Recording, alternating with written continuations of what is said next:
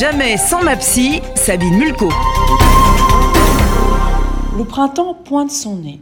Nous attendons avec impatience les beaux jours. Et nous sommes confrontés à une nouvelle épreuve qui a pour nom coronavirus. L'angoisse monte au fur et à mesure que le nombre de cas augmente, lui aussi à travers le monde. Et aussi en France, même si pour le moment on est loin des chiffres de la grippe. Le virus circule et certains d'entre nous éprouvent une angoisse pour eux et leur famille. Habituellement, quand on parle d'angoisse, c'est plutôt subjectif, même si la souffrance est bien réelle.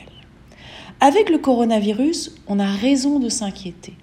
Et comme dans le cas d'une angoisse classique, la meilleure façon de la combattre est d'abord de l'accepter, puis de rentrer dans l'action pour amoindrir son effet. Ça veut dire, en l'occurrence, pour le coronavirus, suivre les mesures d'hygiène recommandées. On pourra aussi, dans ce moment difficile pour certains, commencer des exercices de respiration, d'assouplissement, pour simplement se connecter à son corps et ainsi débrancher le cerveau de ses ruminations anxieuses. En deux mots, surtout, être dans la vie.